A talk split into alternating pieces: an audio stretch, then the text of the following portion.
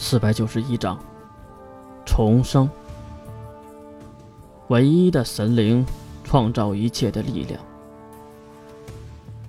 借助着月的神力波动，三人都看到了太空中发生的事情。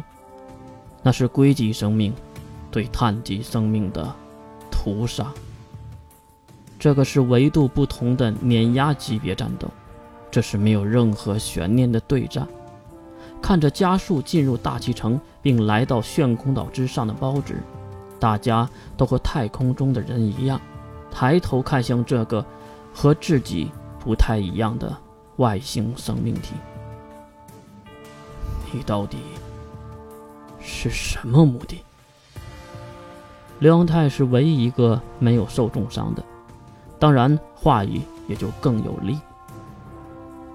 什么意思？月没懂刘阳泰话中的意思，毕竟他是突然问出的目的。这个硅基生命，比太阳系中任何的物质都要坚固。如果让它加速穿过地球核心，整个地球上所有的生命都会和地球一起陪葬。为什么不这么做？月这才懂。不过月。竟然没有回答这个问题。看到月没有反应，刘阳泰再次的大声喊道：“他穿过地球，就犹如子弹穿过豆腐一样轻而易举。为什么不让他？”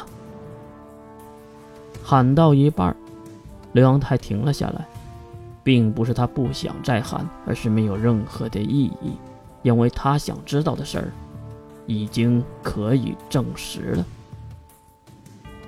你没有想过要伤害地球，只是想毁灭人类文明。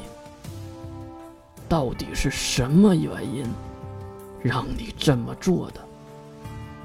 这句问题让月感兴趣了，他低头看向刘阳泰：“是什么原因？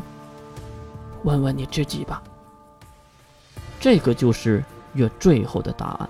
因为月此时已经走向下坠的硅基生命，来到那个包纸的切近，包纸马上就有了反应。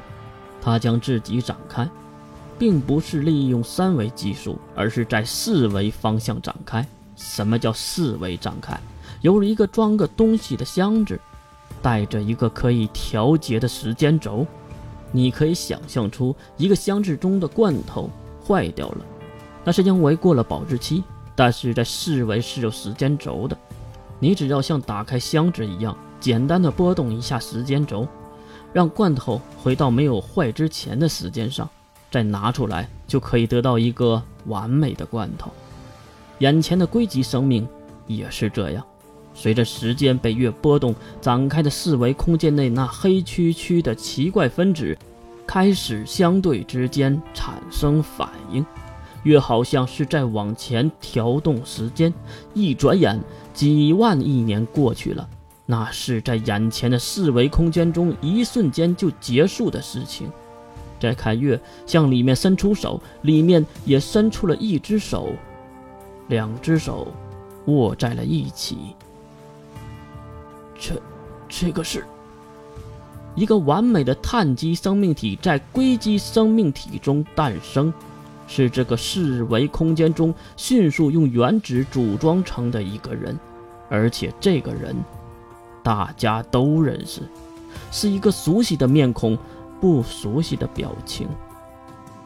郑小音，虽然长相就是郑小音，如假包换，可是他的脸上却写满了沧桑，不管是嘴边的伤疤，还是无神的双眼。